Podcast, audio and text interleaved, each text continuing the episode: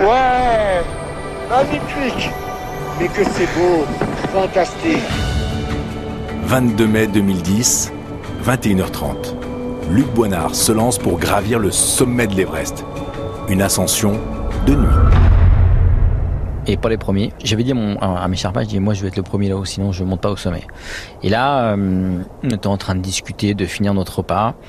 Même si à 8000 mètres on mange pas, normalement moi j'avais plutôt bon appétit, donc voilà, ça veut dire que j'étais plutôt en forme, plutôt bien acclimaté.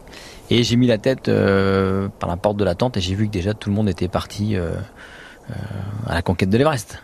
En fait, c'est une stratégie. En fait, les gens disent ouais, je vais partir à 9h30, puis en fait, ils partent à 9h. Voilà, c'est assez affolant quand même comme truc. On dit bah voilà, maintenant faut qu'on parte, donc on se prépare et puis on, on jette dans la bataille. Et puis énervé.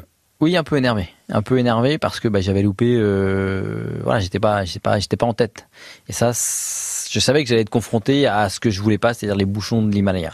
Bah, il a fallu qu'on rejoigne la queue leu, hein, et puis on s'est mis euh, comme dans le métro euh, à la queue derrière tout le monde.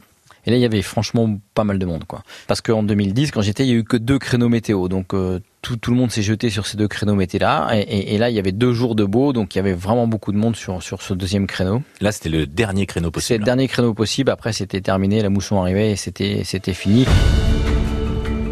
Donc on se retrouve bloqué euh, par le, nos prédécesseurs qui visiblement avaient beaucoup de mal à passer leur mousqueton au-dessus des cordes. Enfin bref, on, là j'ai je, retrouvé la panoplie euh, des gens qui n'étaient pas du tout préparés euh, à ce type d'ascension.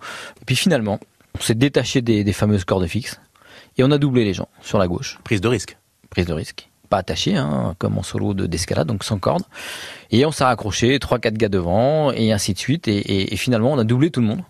Et donc, on a continué euh, sur cette lancée-là jusqu'au Balcouni. Le Balcouni, c'est un, un repère à, à, à, après les 2, 3, 400 premiers mètres d'ascension, où là, on a pris un peu de repos, on a bu un thé, et après, on a continué notre ascension jusqu'au sommet de l'Everest tout seul. Vous êtes resté combien de temps au sommet de l'Everest? 20 minutes, 30 minutes peut-être, mais pas plus. Et avec euh, Snoop Snoop et Petit Ours.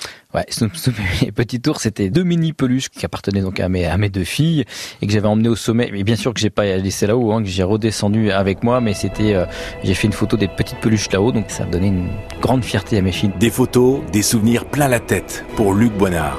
Ce Mayennais qui est monté sur le toit du monde. Une aventure à retrouver dans un livre intitulé Altitude et sur FranceBleu.fr.